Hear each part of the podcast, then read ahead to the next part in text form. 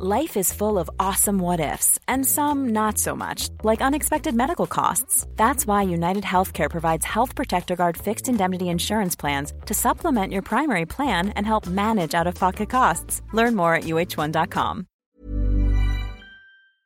A, la doctora Gloria Molina, eh, quien es la secretaria de Salud del Estado, es que eh, sí es una cepa mucho más contagiosa. Por lo pronto, te agradezco mucho, Carlos, porque ya tengo en la línea la secretaria de Salud del Estado de Tamaulipas, es la doctora Gloria Molina Gamboa. Doctora, buenos días. Hola, buenos días, a tus órdenes. Muchas gracias, Gloria. Este, doctora, cuéntanos, ¿cómo, ¿cómo se detectó este caso y estos otros dos ahora de los que nos hablaba nuestro corresponsal allá? Y pues supongo que se está dando seguimiento a las otras personas que venían en el vuelo. Así es, Adela. Bueno, la identificación es por la aplicación de los protocolos que tenemos establecidos desde hace 10 meses ya, o casi 10 meses ya en el Estado, como es la vigilancia de los cinco aeropuertos internacionales, eh, los 15 pasos fronterizos con Estados Unidos en el Valle de Texas y los puertos marítimos. Eh, ahora, ¿qué es lo que se sabe, doctora, de esta de esta nueva cepa? Nosotros en este en este espacio en días anteriores lo hablamos justo cuando se descubrió en la Gran Bretaña, pero ya tienen ustedes más información.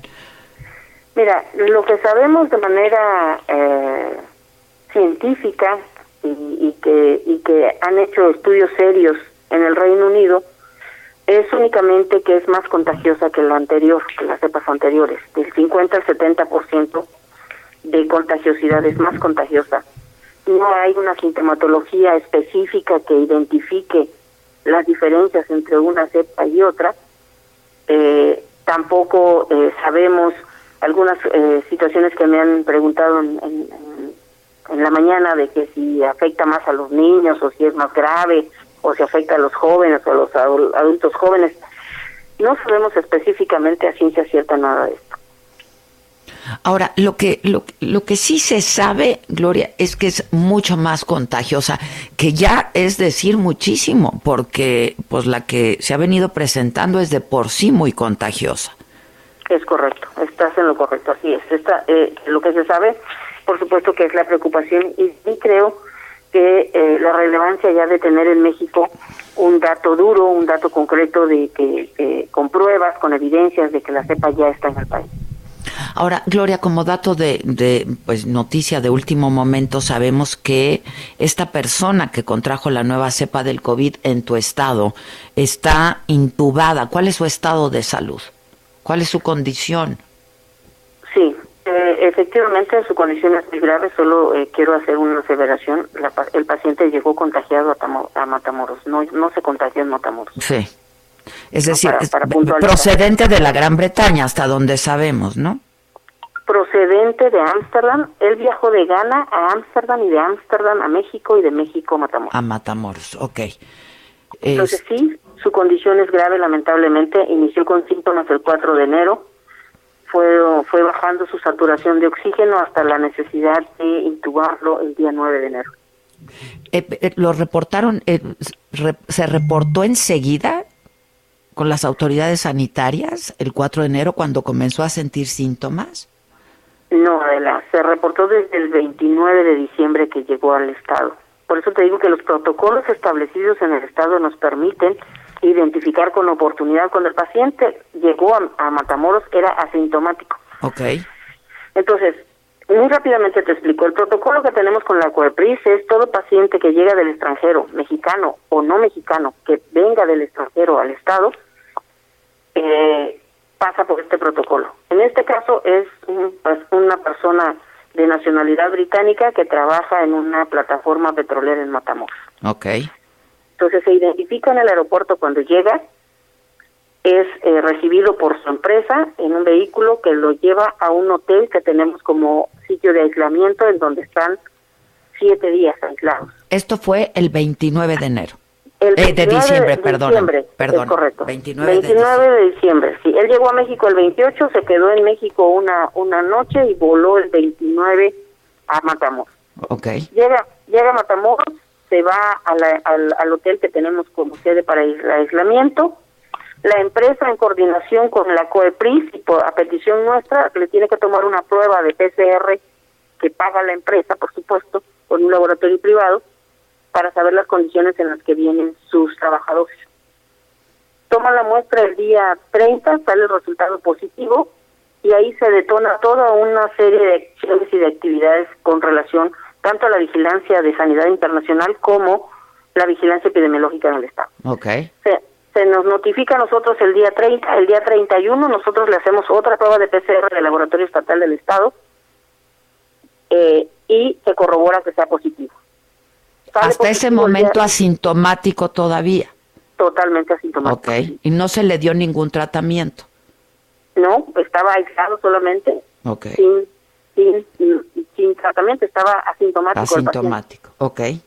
Entonces, ya el día primero se detona toda la vigilancia epidemiológica, se identifica el vuelo que nos corresponde al Estado, que es de México a Matamoros. Eh, en ese vuelo eh, viajaban 46 pasajeros en total. Hemos identificado 33. De estos 33, eh, actualmente siguen en Matamoros 12.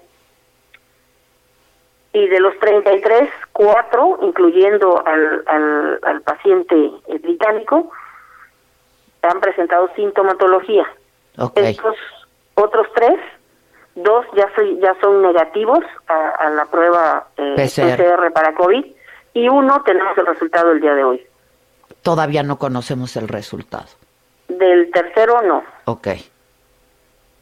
Ahora, ¿faltan otras 12 personas por contactar de este mismo vuelo?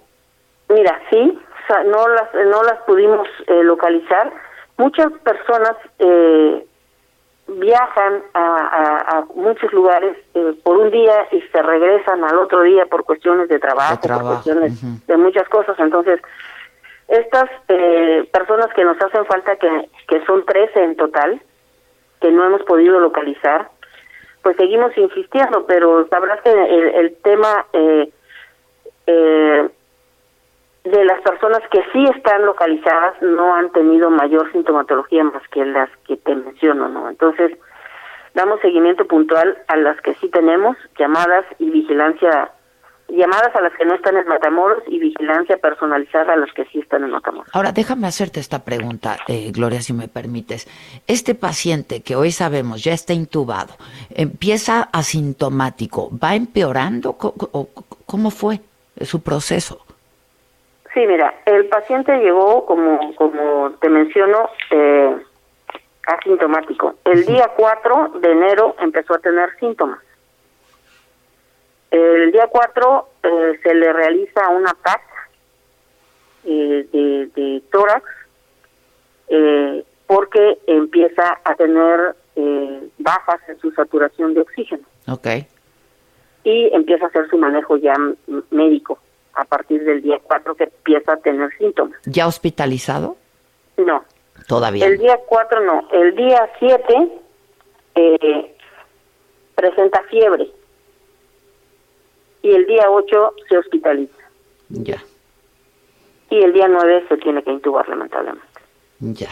Ahora, este, finalmente déjame preguntarte, eh, Gloria, ¿cómo identificaron eh, que se trataba de la nueva cepa? ¿Es con la misma prueba PCR?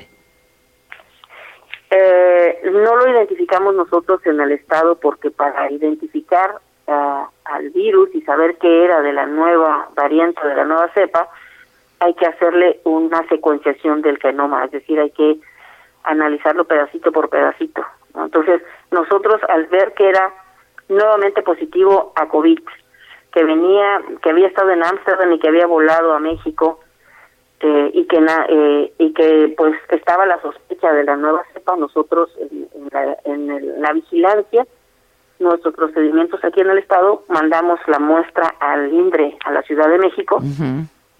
Y es el único que, que tiene la capacidad de hacer la secuenciación y e identificar si esa, ese virus positivo en, el, en, el, en la persona británica correspondía con la nueva cepa eh, de Reino Unido B117. Ya.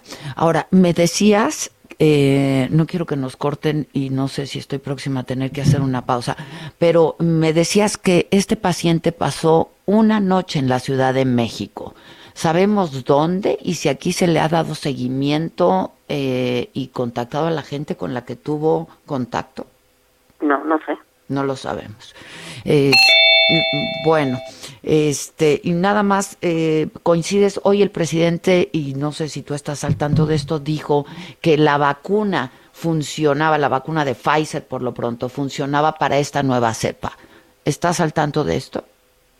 Sí, entiendo que eso se mencionó hoy en la, en la mañanera.